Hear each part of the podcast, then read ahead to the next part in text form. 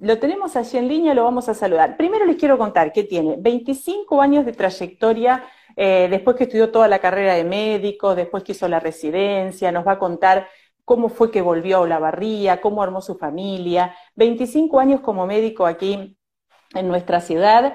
Eh, puedo decir que es Chaira de corazón, aunque la vida lo puso con dos hijos eh, que son bataraces, son esas cosas que a veces nos pasan.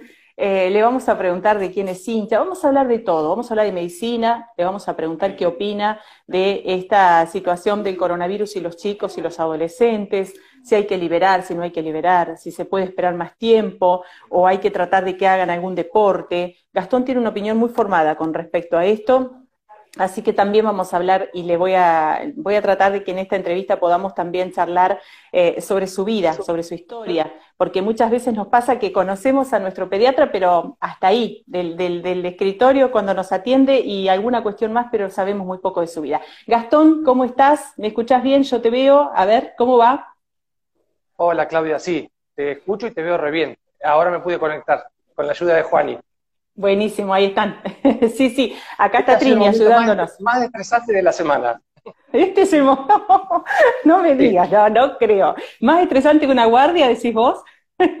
sí, sí, no, pero ahora ya está, ya está todo en marcha. Ya está, ya está. Vamos a hacer cuenta que estamos en la cancha de fútbol mirando el partido con nuestros hijos y ahí charlamos de todos los temas. Bueno, contame dónde estás. Eh, yo les decía que este es una parte de, este es el living de casa. ¿Dónde estás vos en este momento para, para poder tomar el café? Y si estás tomando un café, que nos muestres, eh, o café o mate, no sé lo que estás tomando. Estoy en la cocina, sí, acá tengo, ya, a ver si se pueden ver ahí, las cosas, las masitas que trajeron de Amapola, riquísimas, lo que fue quedando, eh, pecamos y comimos ya después, después del almuerzo algunas. Y acá tengo un café, también una taza, mira, re antigua, era de la bisabuela de Lía. A ver, a ver, a ver. A ver, ¿podés mostrarlo de nuevo? Ah, mirá, qué linda. Sí. Bisabuela, o sea que tiene un montón de años. Sí, muchísimos años. Así que tomando un café. Qué bueno, bueno, ahí nos está, está mm, bueno, sumándose gente, le mandamos un beso a Ricardo Osman, eh, que se está sumando, a Liliana González, con quien estuvimos hablando también y tomando un café hace dos sábados atrás, eh, así que le mando un beso grande y que la sigo por las redes. Bueno, pediatra, ¿por qué pediatra, Gastón? ¿Por qué eh, no fuiste, no sé, o eh, seguiste un camino para a lo mejor tener algún otro tipo de profesión? ¿Qué fue lo que te marcó y si desde chico sabías que ibas a ser médico? Mira, es una pregunta interesante. Em, casi de psicoanálisis que la voy a hacer ahora un poco al aire. Este, en realidad fueron creo que dos cosas que marcaron mi vida, no, no lo supe desde chico. Eh, en principio, eh, cuando yo era adolescente, hacía mucho deporte, entrenaba todas las tardes.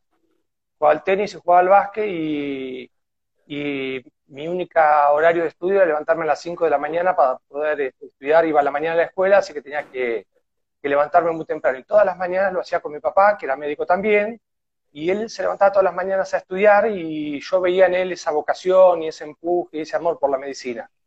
De mucho más chico lo acompañaba a la clínica, lo acompañaba a hacer visitas a domicilio, que en esas épocas se hacían, era otro, otro modo de atención que había con los pacientes, el vínculo que, se, que había eran médicos de familia que atendían todo, desde problemas de corazón hasta, hasta anginas, este, y esa vinculación con las familias y esa fidelidad que existía eh, siempre me, gustó, me llamó la atención como forma de vida.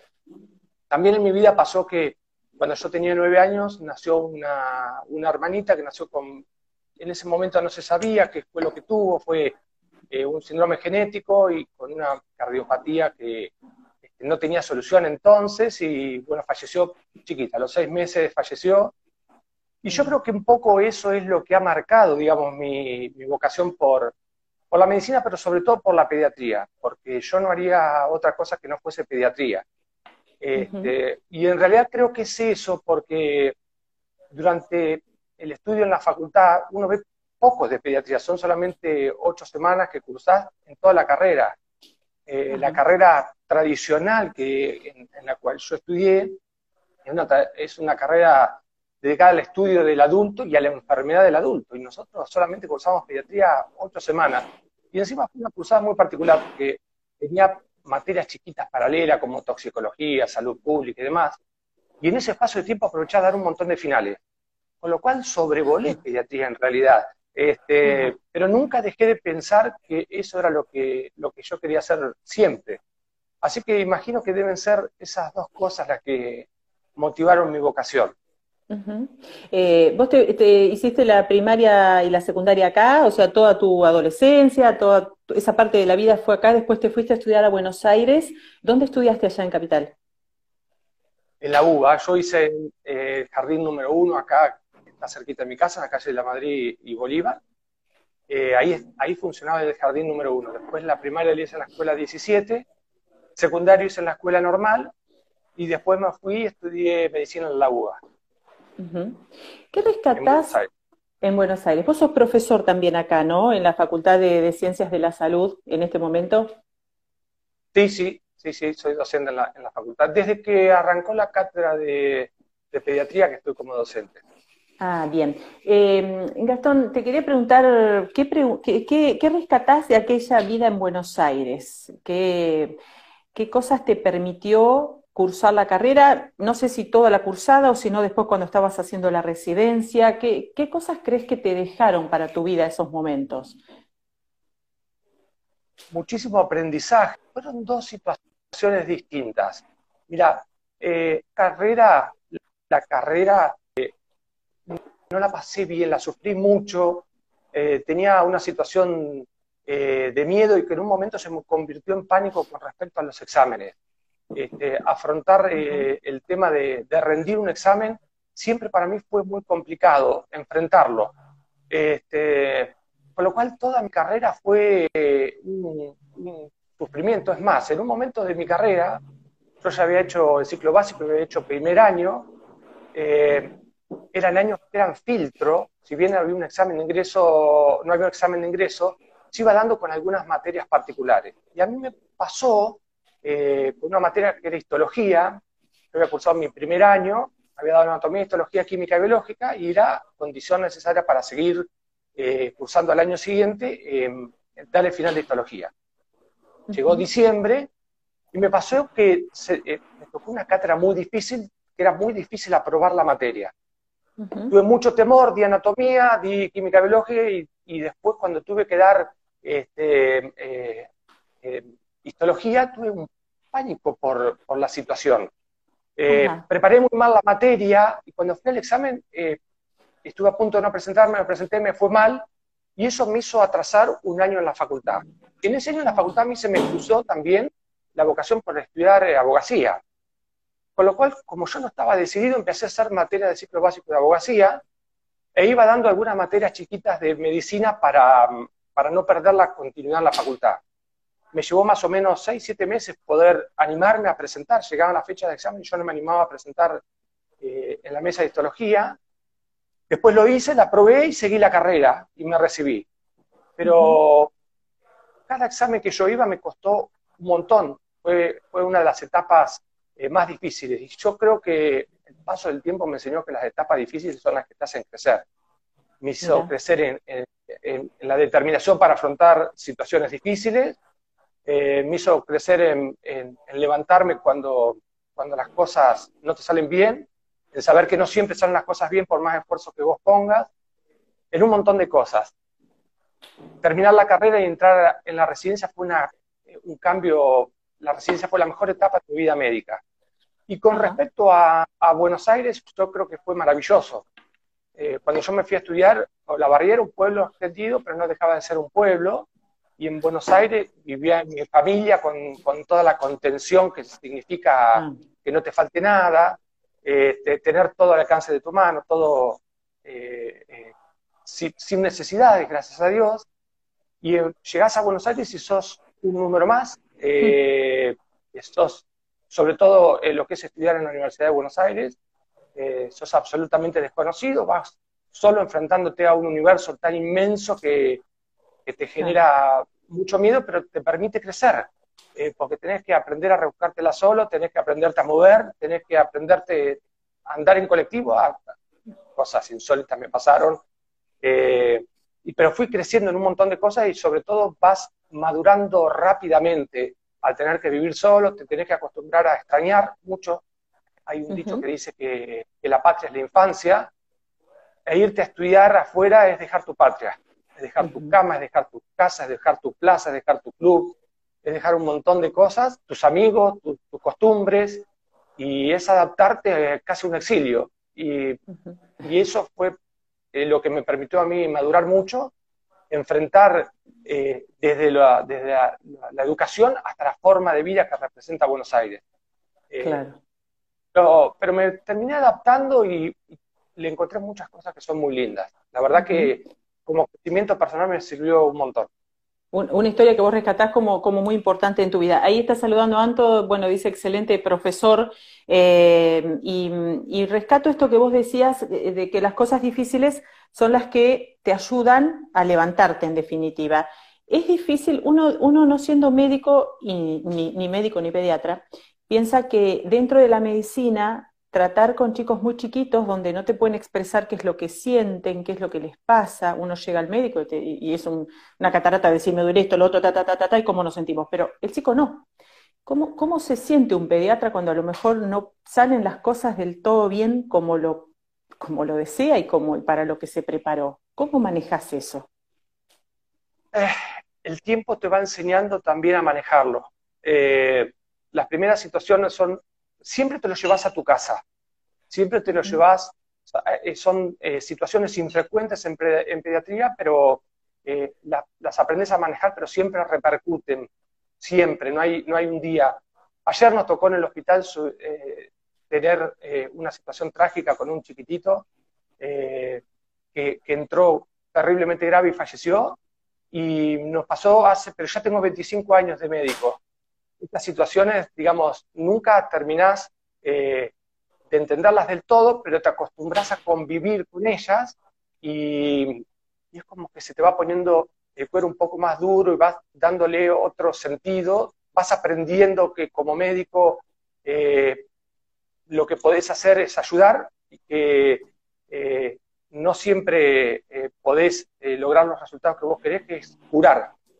El paso, al principio se lo viví como una frustración y con, gran dolor, eh, pero después eh, el paso del tiempo te va enseñando esto y el médico que no aprende que solo estamos para acompañar y para ayudar, eh, no puede ejercer esta profesión que te enfrenta cara a cara con dolores tan terribles como puede ser la muerte de un chiquito. Eh, bueno, un beso grande a Laura, eh, a Guada, que están allí, no sé si las vos lees, las lees, yo las estoy viendo, y a Roxana, que nos están mirando. Eh, ¿Cómo es el trato con las mamás y los papás, Gastón? A ver, vamos a desestructurarnos un poco y digo, a veces imagino que no solo es el paciente o la paciente, sino la familia de, de quien va al consultorio. ¿Cómo manejas eso con las ansiedades que a lo mejor uno lleva a su hijo al médico y querés que la solución llegue ya y que se sane y que se cure? Es que en pediatría nunca es el paciente, siempre es el papá y la mamá. Este, hoy recién me preguntabas un poco qué difícil que es por ahí hacer un diagnóstico en los chicos, pero hacer un diagnóstico en los chicos es mucho más fácil que en un adulto. Eh, por ahí es más difícil hacerle entender a una mamá que está asustada que su hijo verdaderamente no tiene nada porque está jugando. La mamá tiene estos preconceptos. El chico que está eh, mal, vos te das cuenta cuando entra al consultorio que está mal. Por ahí podés llegar a demorar en hacer un diagnóstico, porque a veces no es tan fácil, pero vos sabés que no está bien. Y el chico que está jugando en tu consultorio, vos le ves la cara y está bien. Y por ahí sabés que por lo menos algo grave no va a tener porque el chiquito cuando está bien juega, juega, se ríe, se divierte y lo ves activo y lo ves vital. El adulto es mucho más difícil. El adulto le duele el pecho porque tiene problemas eh, de pareja, porque tiene problemas de trabajo, eh, porque está angustiado por miles de causas o porque tiene un infarto. Me ha pasado cuando yo hacía recién me recibí de ver eh, pacientes que ingresaban, yo decía, ¿qué gastritis? ¿Qué problema? Y era un aneurisma de aorta, me decía el, médico de adultos, o al revés, decía, uy, el infarto que tiene esta persona, no, no tiene nada una crisis de histeria. Esas cuestiones en pediatría no existen. Por eso nos llamó mucho la atención que en la cuarentena aparecieran estos síntomas. Pero eh, en el chico, en términos generales, es muchísimo más fácil. Te expresan con su cara, con su mirada, eh, si están bien o si están mal. Después te puede llevar un poco más de tiempo llegar al diagnóstico, eh, pero no le erras cuando el chiquito está bien. Y el trato con los padres es un feeling que se establece como, como se establece en cualquier otra profesión.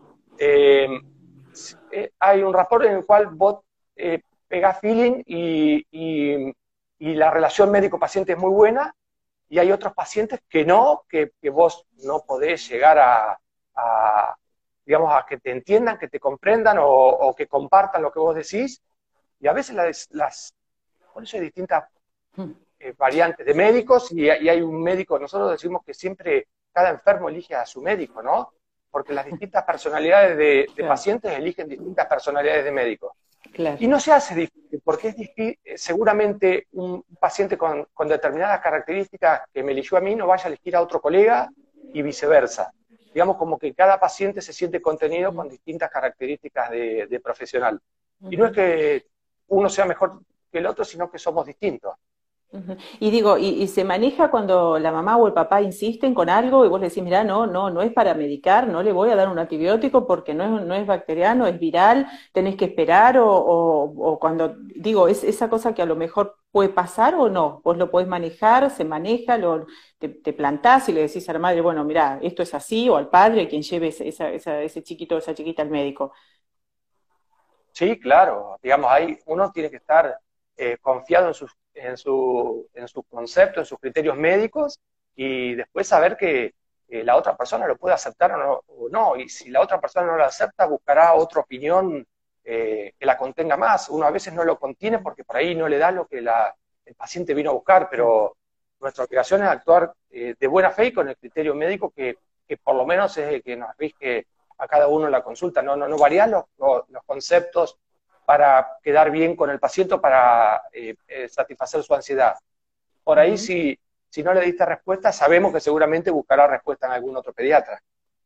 Eh, ahí está participando Marcelo Cuñoli, le mando un beso enorme, dice excelente médico, excelente amigo y excelente tenista. Me contaron por ahí que el fútbol no fue lo tuyo, que entraste, no sé si 10 minutos a una cancha, no más que eso, pero sí el tenis, y tuviste, tenés dos hijos, a quienes les mandamos un beso grande porque deben estar mirando, em, a Juan y a Francisco, que te salieron, eh, o ellos decidieron, mejor dicho, ser futbolistas. ¿Qué, relación has tenido con el deporte y qué importancia tiene el deporte para los chicos?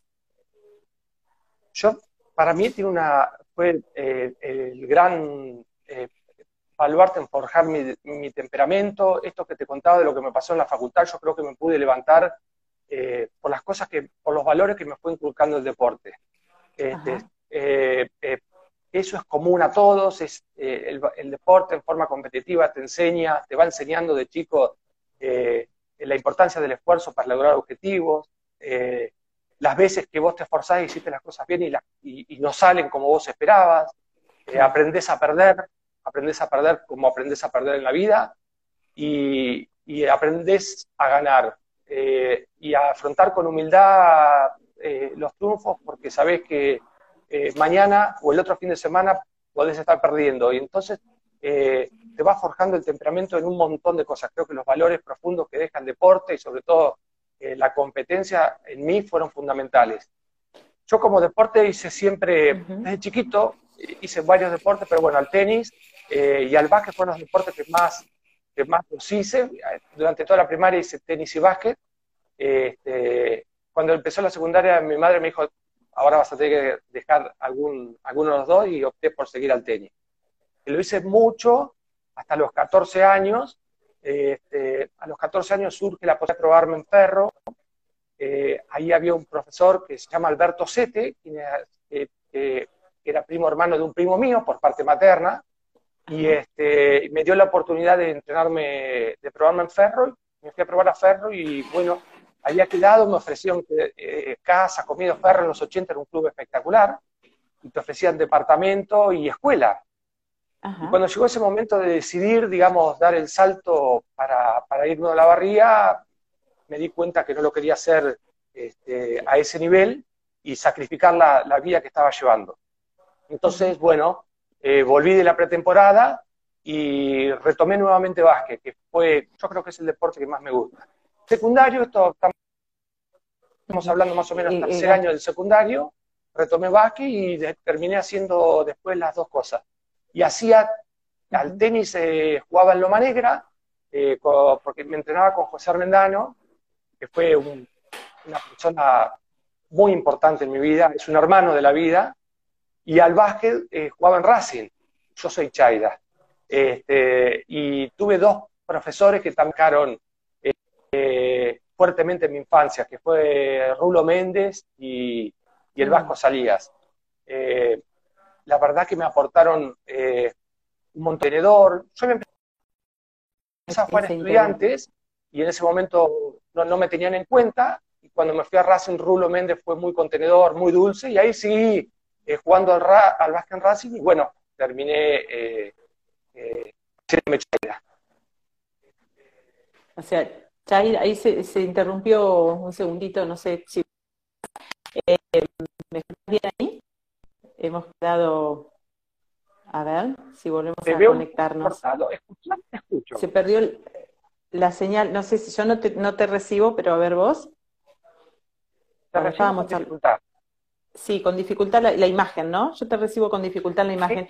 Eh, a ver ahí si podemos, es una, bueno, esa es esta cuestión de la tecnología. Estábamos hablando con el doctor Gastón Ciambelar y mm, me van quedando cuestiones mientras vos vas hablando, ¿no? Eh, decías que tuviste toda la posibilidad de irte a un club de Buenos Aires, a un club importante. Eh, ¿Y qué se siente cuando eso lo viviste como hijo, cuando estaban las expectativas esas puestas en vos? Pero ¿qué se siente cuando uno como padre está a punto de que a su hijo lo hayan visto con eh, realmente cuestiones importantes para desarrollar en el deporte y lo quieran llevar a jugar a algún club de Buenos Aires. ¿Cómo se vive eso del otro lado? Que tantas veces lo hemos charlado en las tribunas cuando vienen a, probar a los chicos a, fútbol y tienen 10, 11, 12 años. Y yo lo veo como, como muy prematuro. Eh, me parece que todavía no estaban formadas desde el punto de vista psíquico para, para afrontar ese desafío. A mí me costó mucho irme a Buenos Aires cuando terminé el secundario. Me costó mucho el desarraigo. Eh, y ya tenía muchos años más. Eh, con lo cual, eh, a veces me da un poco de miedo cuando aparecen esas, esas situaciones, porque uno va viendo que son muy pocos los que llegan. en el camino van quedando un montón de chicos y uno a veces piensa que su futuro podría haber sido otro si no hubiesen tomado estas decisiones prematuras. Eh, por eso a mí me da un poco de miedo, digamos, que, de tan chiquito ya vayan llevándoselo. Casi que lo veo como que a esta edad son mercancías, eh, objetos que los clubes utilizan y luego los descartan. Eh, y el chico sigue su camino y la institución se sigue proyectando, pero con muchas vidas que han visto frustrado su recorrido. Por eso es muy importante lo que está haciendo Verón, y no es por ser pincharrata. Eh, pero Verón este, tiene un lema que, que no estudia no juega. Eh, porque ah, tiene claro y ha visto que, sí, eh, es que no estudia no juega en Estudiantes de La Plata. Y eso es fundamental, porque son muy poquitos los que van a llegar. Y yo también lo vi en el tenis. Todos los que, de toda la camada que, que fuimos detrás de un objetivo y, y, que después muchos siguieron, no llegaron. Yo puedo rescatar a Guillermo Pérez Roldán o a Franco David. Y días atrás leí la historia de Guillermo Pérez Roldán, cosas que sabíamos todos, que él lo hizo pública por los medios, su trato con el padre y las cosas que tuvo que, dejar para llegar. Y, quienes teníamos su edad, yo dormía en la casa de él cuando paraba en Tandil. Este, había cosas que eran Vox Populi en nuestra edad.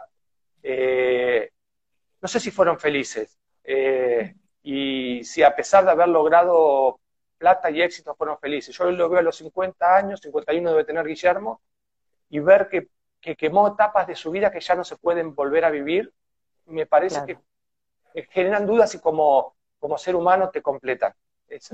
Miedo. Eh, Gastón, hay muchas mamás mirándonos que han pasado por esta experiencia de que vienen de un club importante, hablando de fútbol, pueden venir de River, Boca, de, bueno, del, club que sea, eh, han venido a probar acá a Olavarría y bueno, eh, tu hijo ha sido probado también, como otros chicos y otros compañeros.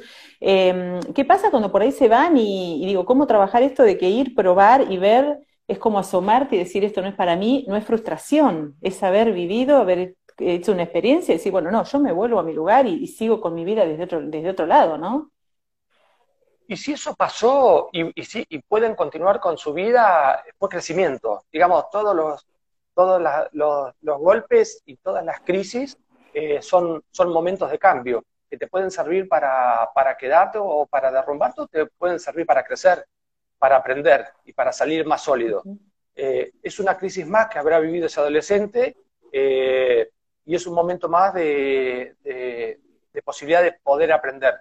Eh, el tema es en qué etapa de la vida lo, alcanza y si tienen posibilidades de recuperarse, si pueden salir a esa edad de la crisis que le produce esa frustración.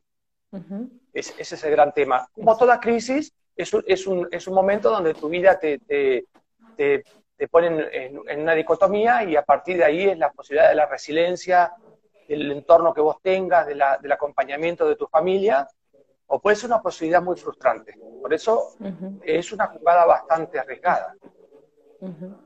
Em, bueno, un beso grande a Carlos Bétiga, ahí se está uniendo, a Jero Martínez, eh, desde Mar de Plata, Javier y Laura nos están viendo.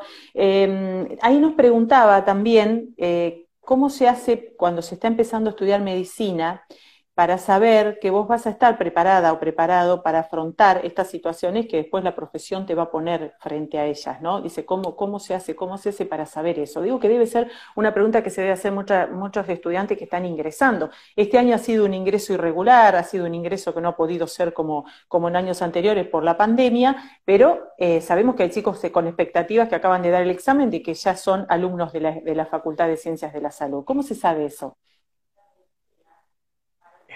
Yo te diría básicamente que son cuestiones que, no, no, estás preparado nunca, no hay forma de explicarlas. Es, es vivirlo lo que te permite a vos decir, aprender a, sobrellevarlo. Es, es, estar en contacto con estas situaciones frustrantes.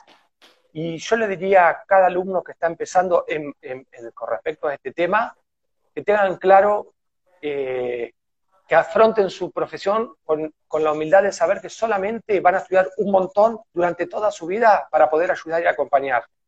Que esto va a ser todo lo que vamos a poder hacer como médicos. Y si esta es su vocación de, poder ayudar desde algún lugar con lo que, con lo que uno sepa para, ayudar al otro, eh, que sigan medicina.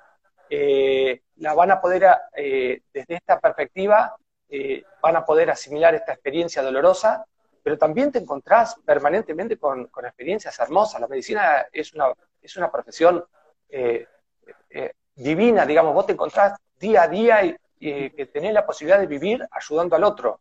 este, este milagro de elegir esta profesión te permite desarrollar tu vida y trabajar con esto, con, con, con, la posibilidad de ayudar a aquel otro y sobre todo aquel otro que está sufriendo una enfermedad. Y Gastón, ¿vos te guardás una parte de tu tiempo para ayudar a aquel otro que no tiene a lo mejor acceso a una salud, que puede ir a tu consultorio, o que a lo mejor sí tiene cubierto la salud con el hospital, con, con el ámbito público, pero que vos sabés que, hay sectores de la sociedad que están necesitando de que un médico haga a lo mejor el control de la libreta sanitaria, de las vacunas, de, del crecimiento del niño sano? ¿Dejás una parte de tu tiempo, de tu semana? Me han contado por allí también que eh, trabajás desde este lugar. Sí, a mí me da un poco de prurito contarlo, pero bueno, eh, yo hace seis años y medio, eh, eh, desde el 2013, desde septiembre de 2013, con Fray Zoilo, abrí un consultorio en la capilla de Lourdes, está en el barrio Lourdes, en la escuela 6. ahí está al lado de la capilla hay cuatro salones,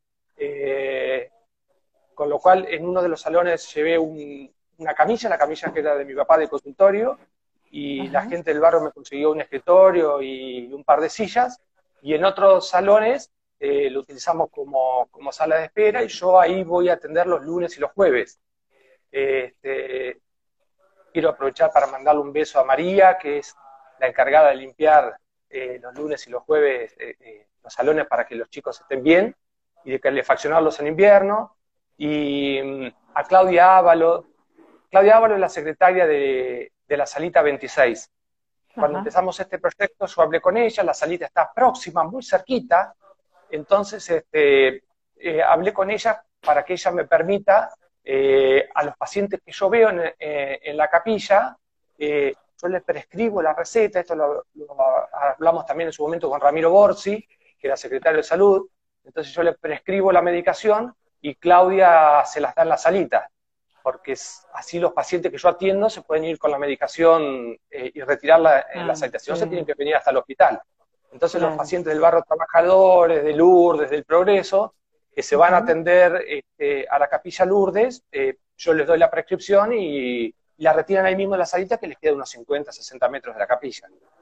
Qué importante la descentralización, Gastón, ¿no? Imagino que estarás a favor, digo, cuando mm, se habla de los centros de atención primaria de la salud o, de cuando se construyeron los servicios territoriales. Por supuesto que no tienen que ser edificios vacíos, porque si no nos quedamos con que tenemos la infraestructura y adentro no hay recurso humano, ¿no? El, eh, vos podés atender en cualquier lugar, como decir, con la camilla y que te den un espacio podés atender, pero es importante esto de estar en los barrios y en los lugares con la gente que lo necesita y es que es fundamental. Eh, uno no se va dando cuenta. Cuando ahora, desde marzo, por esta cuestión de los protocolos con el coronavirus, yo no estoy pudiendo ir porque, como hicimos en el hospital, tenemos que separar los pacientes febriles de los pacientes que no son febriles. Como tengo una sola sala de espera y además hay que cumplir protocolo de aislamiento, hasta que no resolvamos esto, yo no estoy pudiendo ir. Y ahí me estoy dando cuenta de, de, la importancia que tiene para, para, los pacientes, para la gente que vive en el barrio eh, la posibilidad de no tener que llegar hasta el hospital, de tener una salita y un médico próximo eh, que te resuelva los problemas y que, te agilice estas situaciones, por el tiempo de desplazamiento y también por las situaciones económicas. Eh, hay sectores que, la pasan muy mal y llegar hasta el hospital es un esfuerzo grandísimo.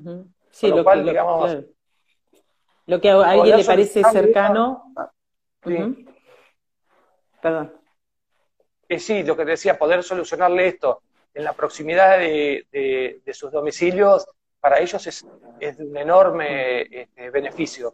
Claro, de contención. Bueno, saludos al pincharrata, dicen allí, nos dice Marcelo, se está sumando Mónica Donadi, bueno, también profesional y médica y del plantel eh, de, la facultad, un beso grande a Verónica Elbey. Me contaron también por allí que hay alguien que en tu vida fue muy importante, eh, creo que fue en la etapa de la residencia, y que fue eh, José Reitz, vos me corregirás si está bien el nombre, fue un sacerdote, ¿eh? José Rasich. José Rasich, ahí está. Fue un sacerdote, fue un amigo, fue mm, eh, un médico. Creo que está, estaría bueno que vos nos cuentes esa historia para que la gente que nos está acompañando en este café también la sepa, porque es una historia de, creo que de otro mundo. Sí. Bueno, eh, fue esas personas que Dios pone en la vida de, cada uno que a mí me, marcó fuertemente.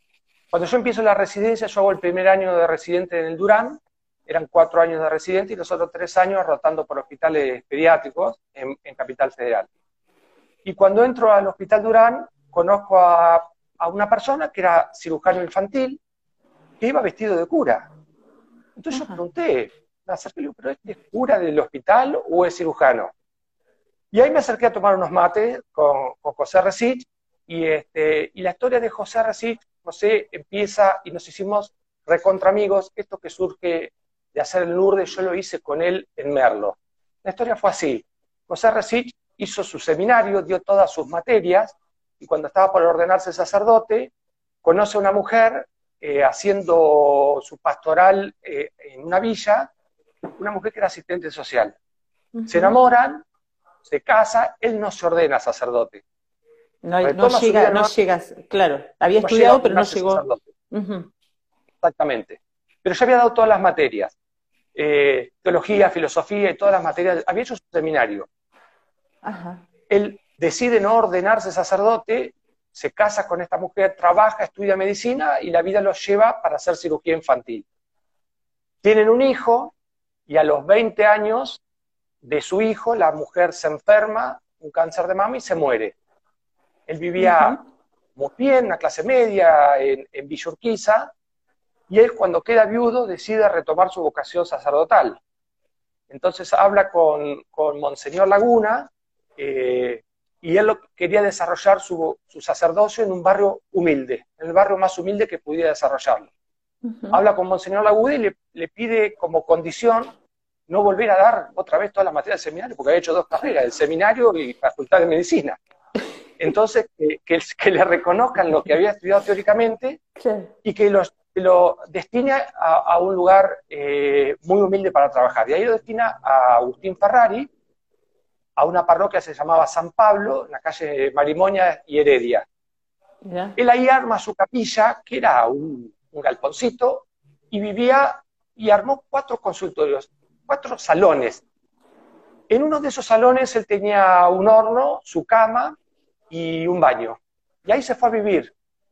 Se fue a vivir solo y le pidió también a Monseñor Laguna, como él tenía un hijo que mantener, eh, poder trabajar como médico. Entonces él trabajaba como médico a la mañana en el Hospital Durán, con eso le daba la plata a, su hijo para que pudiese subsistir, porque lo tenía que sostener, y le dejó su casa a su hijo, y él después se iba, él tenía eh, un Chevrolet, Chevrolet del 60 y pico, esos Chevrolet cuadrados, marrones, por ahí no sé si recordás, y venía de Merlo todos los días. Este, fue una historia fantástica, nos hicimos muy amigos y, él vivía en uno de estos salones, hizo, era su casa, y los otros tres salones los hizo consultorios. Uno de esos consultorios yo iba a atender los sábados, íbamos muchos residentes, entonces los sábados iba a, atender a la capilla de Merlo y atendía en estos consultorios, él vivía en, un barrio muy pobre, tipo una villa. este, y ahí yo eh, eh, mamé un poco esto de, hacer esto y lo trasladé a la barriga para hacerlo en el barrio Lourdes, porque Vico lo hacía allá en, el partido de Merlo. Y con José nos hicimos recontra amigos, porque los sábados yo me iba muy temprano a Merlo y este, nos comíamos unos asados terribles. Eh, la gente del barrio nos esperaba, me recibía con unos asados impresionantes y nos quedamos charlando hasta entrar a la noche y después yo el sábado eh, a la tardecita pegaba la vuelta. Así que cuando no tenía que hacer guardia en el hospital por la residencia, yo me iba a atender al consultorio de Merlo. Y, y bueno, la historia me llevó, nos hicimos amigos, pasó el tiempo y el hijo se puso de novio y se casó. Y me tocó vivir, eh, él lo casó como sacerdote, fue la primera vez que yo lo vi a José eh, ah, quebrado y emocionado. Sí, una cosa increíble, ¿no? Porque él como salió en todos los medios, este, y él como sacerdote casó a su hijo frente al altar. En un momento, del en medio de la ceremonia, este, se, se, quebró, fue un momento muy emocionante. ¿Qué te parece? Y José tenía la particularidad, yo recuerdo cuando empecé a ir, que en cada uno de los consultorios él tenía la imagen de la Virgen y una foto de su mujer en cada uno de los consultorios y en la habitación donde él vivía. Y, y, además era muy peronista. Entonces él tenía la foto de Vita, la foto de la Virgen y la foto de... Sí.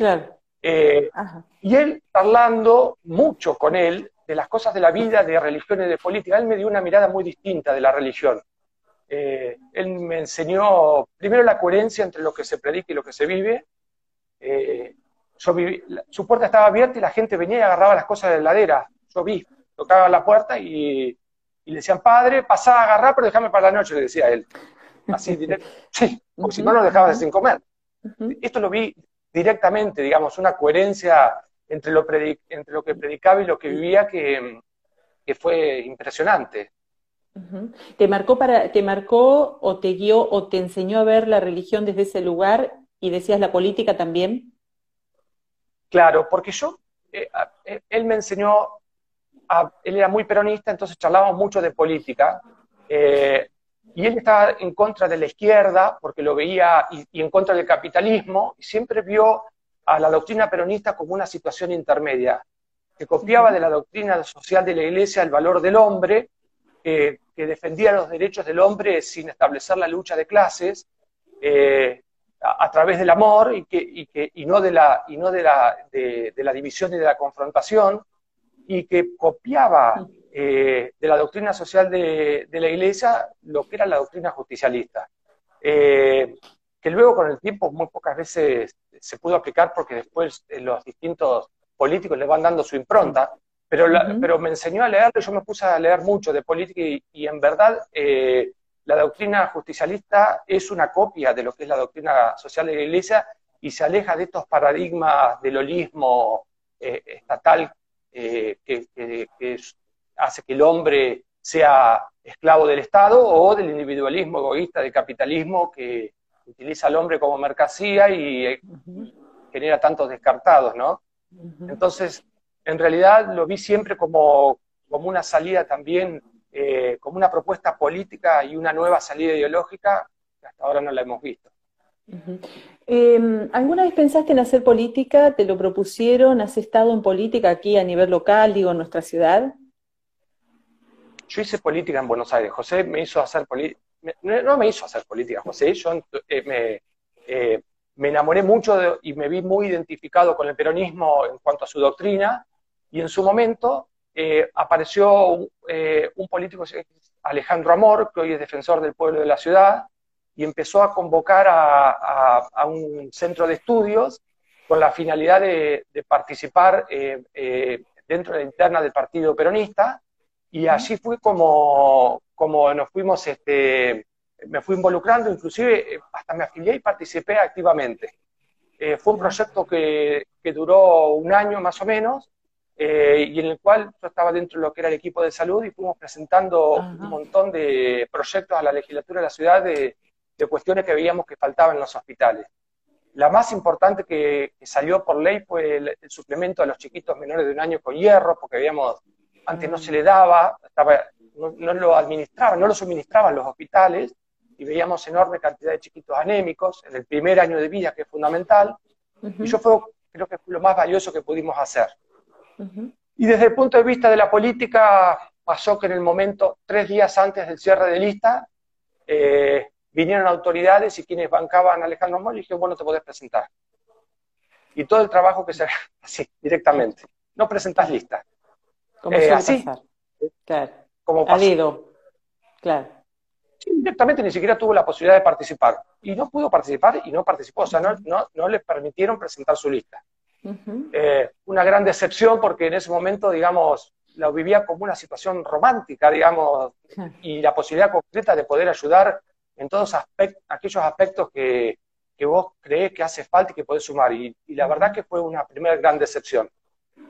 Después pasó el tiempo y cuando yo vine a la barría, eh, vi las muchas cosas que había hecho ellos Ezeberry, y lo vi como un político que había pensado en aquellos que más necesitaban, en, en varias cosas, en los parques, en los parques que son fundamentales para aquellas personas que no tienen posibilidad de tener otro medio donde ir a pasar el fin de semana, donde tomar mate con la familia, donde llevar a sus hijos a divertirse, que no pueden pagar una cuota de un club, la barriada ofrece enorme cantidad de parques.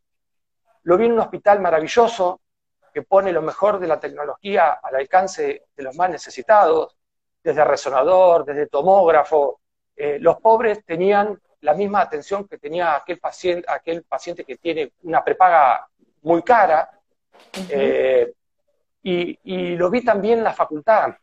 Eh, ah. Vi este proyecto eh, como, como puesto en aquella persona que no va a poder eh, nunca pagarle una carrera a su hijo porque no están las condiciones económicas dadas. Y Olavarría ofrece hoy la posibilidad de que tu hijo por lo menos tenga el título y, el título uno sabe que son puertas enormes que te abren. con lo cual yo empecé a, a militar dentro de lo que era el severismo, y después eh, seguí participando un poco en el, en el, gobierno de José, bueno, y pues ya estuve a un lado. Eh, y después pasaron los años y me, invitaron a participar algunos eh, sectores que se habían ido del peronismo para armar lo que, lo que era en su momento la alternativa al kirchnerismo, que era el macrismo, y también tuve una participación ahí, pero fue muy corta hasta el año 2013 y bueno, tampoco terminó bien. La verdad que... y, en el 2013 dije, no lo hago más y ahí fue cuando decidí hablar con Fray Soil y dije, bueno, eh, lo, lo, que quiero aportar a mm. lo social lo voy a hacer desde la apertura del en la capilla de Lourdes y desde entonces no participé más. Sí, tal cual, se puede ayudar al otro a hacer política en el buen sentido sin ocupar un cargo, ¿no? Creo que ese es un poco eh, el, resumen. Em, acá me dicen los chicos que quedan pocos minutos y, no quiero dejar de preguntar. ¿Querés decirme algo? Si no, te quería preguntar algo. No, no, no. Em, hablabas hoy de em, los chicos cuando, lo transparentes que son, cuando van a tu consultorio y vos podés diagnosticar claramente porque te das cuenta cuando hay una enfermedad. Eh, ¿Qué estás viendo hoy con la pandemia en los más chicos, en, los chicos, en las chicas que vos atendés en el consultorio? ¿Cómo están atravesando?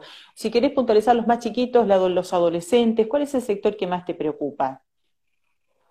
Eh, en este momento los adolescentes. Y, lo que hemos visto con esta cuarentena es que nosotros prácticamente no tenemos conducta eh, en orden a, a, las patologías respiratorias, que fue lo que durante tanto tiempo eh, ocupaban nuestras consultas en el, en el invierno. Hoy, eh, al estar los chicos, al no haber clases, no hay focos de contagio, entonces son muy poquitos los pacientes que consultan por enfermedades infecto-contagiosas, que las enfermedades respiratorias son la mayor eh, frecuencia de consultas en invierno. Pero nos llamó mucho la atención la cantidad de chiquitos, chicos, 9, 10, 8 años con síntomas eh, psicológicos. Eh, y por eso en su momento pedimos con todos los pediatras la apertura para, para las salidas recreativas. Y hoy yo lo que veo es que quedó el sector de los adolescentes sin ser abordados en cuanto a la posibilidad de, de poder desarrollar sus actividades con protocolo, con distanciamiento, eh, respetando esta cuarentena que hasta que no llegue eh, la vacuna eh, no nos va a permitir volver a la normalidad que teníamos hasta antes de marzo, pero que también este tiempo nos ha permitido saber que hay muchas actividades que se pueden desarrollar y el riesgo de contagio es, es muy bajo. Entonces yo creo que sabiendo que esto va a durar mucho tiempo, debemos ir eh, utilizando ese aprendizaje que hemos tenido en la prevención de los contagios para poder ir eh, abordando los efectos colaterales, que son estas, estos síntomas psicológicos que van apareciendo. Y sobre todo en los adolescentes, socializar es lo que más me preocupa, ¿no? Los adolescentes necesitan socializar, necesitan verse la cara, necesitan estar en contacto, necesitan compartir íntimamente un montón de cosas que, que no pudiendo juntarse no lo están haciendo y además el sedentarismo en el cual están eh, actualmente. Ahí dice Carla, tan importante lo social, ¿no? Para los chicos. Dice, ¿cuáles son las señales psíquicas de alerta en los niños y adolescentes? Eso te iba a preguntar, que nos describas. Dice, ¿qué opinas sobre un próximo regreso a clases? Eh, ¿qué, ¿Podés describirnos eh, qué síntomas presenta un chico que, tiene esta cuestión que, vos estás viendo, producto de la ansiedad, del encierro, del aislamiento, del haberle eh, tenido una irrupción en su vida, como la venía desarrollando hasta antes del coronavirus? ¿Cuáles son esos síntomas? ¿Qué ves en el consultorio? la mayoría tiene síntomas relacionados con, depresión, que no son de estas depresiones mayores, pero es tristeza, es desgano, es falta de motivación, eh, es abulia, trastornos del sueño, los chicos han cambiado completamente sus horarios, eh, eh, tristeza, paleas,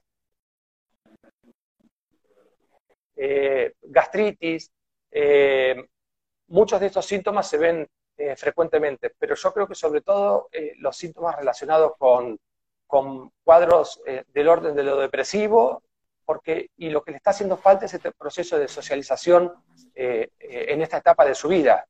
Yo lo de las clases lo veo como bastante imposible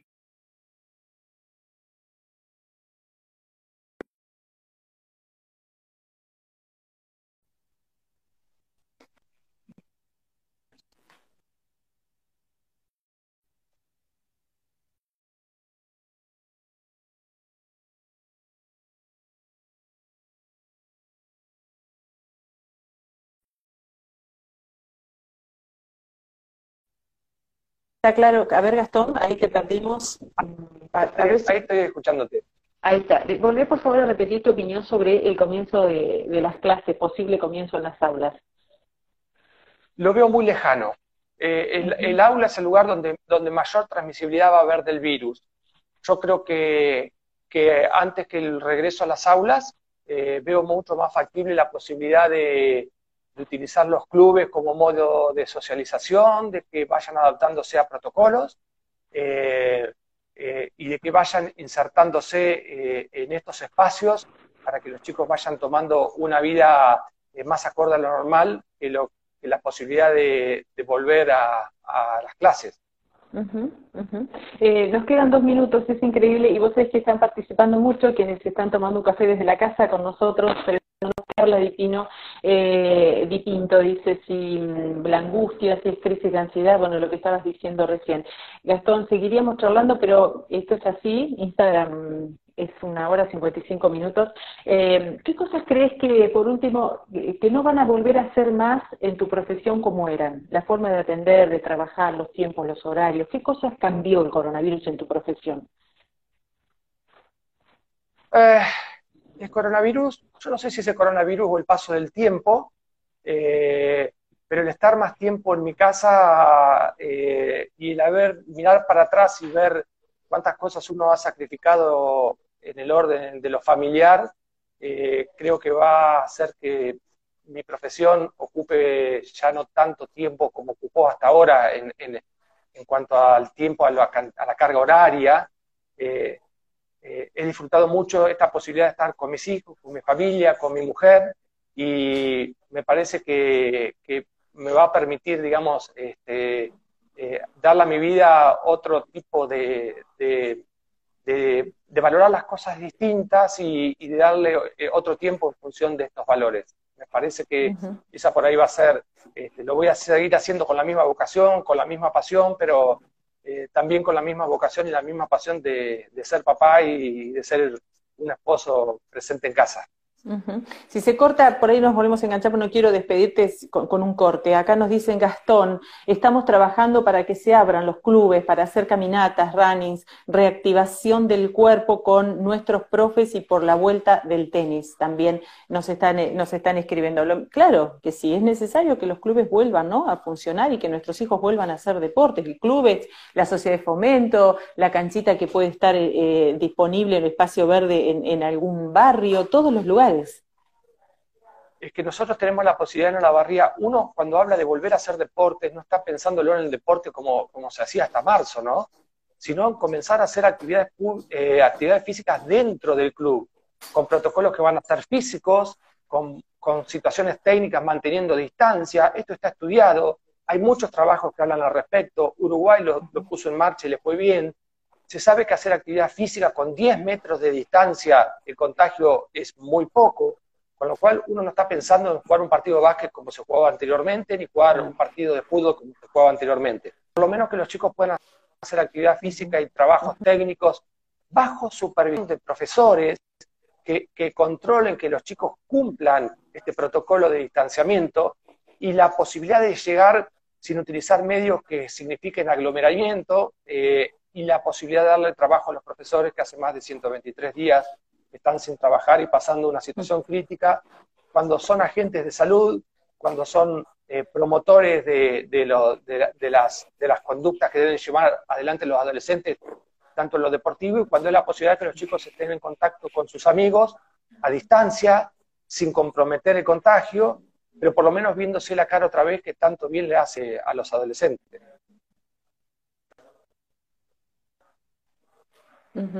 Eh, Gastón, bueno, por último, primero agradecerte tu tiempo, tu espacio, tu familia que ha colaborado muchísimo con esta entrevista, a Juan y a... Eh, también me contaron que una de las cosas que más estás esperando cuando pase la cuarentena es volver a juntarte con amigos, y esos amigos están esperando tu asado. ¿Puede ser? ¿Que sos el asador cuando se juntan? Lo hace Juan y yo por ahí miro un poquito por si, por si hay alguna algún inconveniente, pero ella hace los asados solos, así que supervisa un poquito si, si, surge algo, pero ya, ya prácticamente nunca es necesario. Buenísimo. Bueno, un beso enorme, eh, nos seguiremos viendo, seguramente eh, esperemos que después que pase la pandemia nos volvamos a encontrar allí en una cancha de fútbol y, y gracias por tu tiempo, gracias a toda la gente que participó, quedaron muchas preguntas que, la gente que se tomó el café con nosotros quiso hacerte, así que bueno, pero, pero solamente agradecimiento para vos. Gracias a vos, Claudio, un enorme placer eh, estar con vos, sos una excelente periodista y casi te diría que psicóloga, porque he contado cosas de mi vida que, en psicoanálisis nunca eh, lo hice, así que hasta de por qué soy pediatra. Muchas gracias, un beso grande. Allí te dicen felicitaciones, Sergio Herrera. Eh, bueno, muchos, muchos saludos de la gente. Así que un beso enorme, Gastón. Gracias. Gracias, un beso, Claudia. Bueno, aquí nos despedimos. Este fue un nuevo café virtual. Gracias a todas y a todos por acompañarme. Eh,